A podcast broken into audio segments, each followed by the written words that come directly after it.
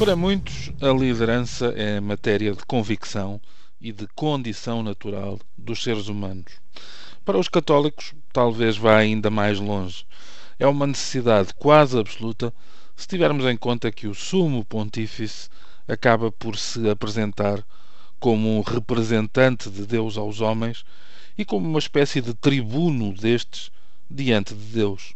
Estas ideias tornam mais fácil perceber a genuína alegria, a sensação de alívio e o entusiasmo pela novidade que ontem, ao fim do dia, tiveram um epicentro junto da Basílica de São Pedro e acabaram por se espalhar um pouco por todo o mundo. A partir desse dado, o da urgência em resolver a questão da chefia, é, é curioso avaliar como não há quem não reclame, com a escolha de Dom Jorge Mário Bergoglio argentino, 76 anos, uma dose de acerto no palpite prévio ao conclave e um quinhão de vitória na escolha concretizada.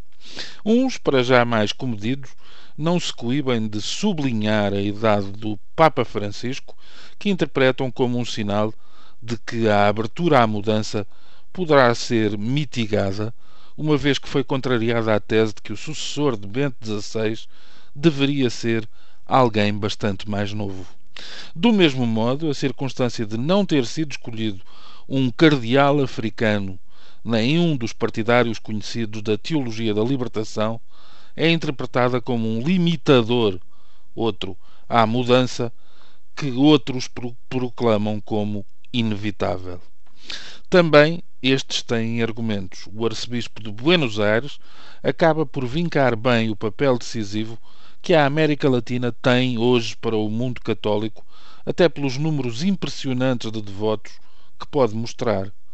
Primeiro Papa do continente americano, primeiro Papa não europeu em mais de mil anos, são sinais que não deixarão margem para dúvidas aos mais esperançados noutra dose generosa de adjornamento, para referir um termo que foi caro ao Papa João XXIII. O estilo pessoal de Dom Jorge também contribui para este otimismo. De famílias modestas, licenciado em Química, formado pelos jesuítas, o que acontece pela primeira vez, é considerado um sacerdote que sempre fez questão de exercer em proximidade com as comunidades que servia, juntando isso ao que parece ser uma opção de vida simples e despojada é partidário da bicicleta e dos transportes públicos, foi dito que dispensa os serviços de secretário e de cozinheira, chamando a si próprio estas funções.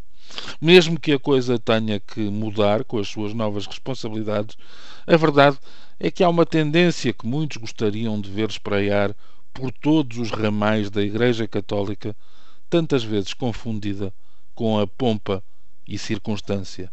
A escolha do nome do Papa, inédito ao fim de mais de dois mil anos, também é vista como uma indicação de caminho e de estilo, podendo evocar São Francisco de Assis ou São Francisco Xavier e fazendo deste modo fincapé no desprendimento dos bens materiais em detrimento da valorização espiritual e, ao mesmo tempo, no poder e na dinâmica da evangelização.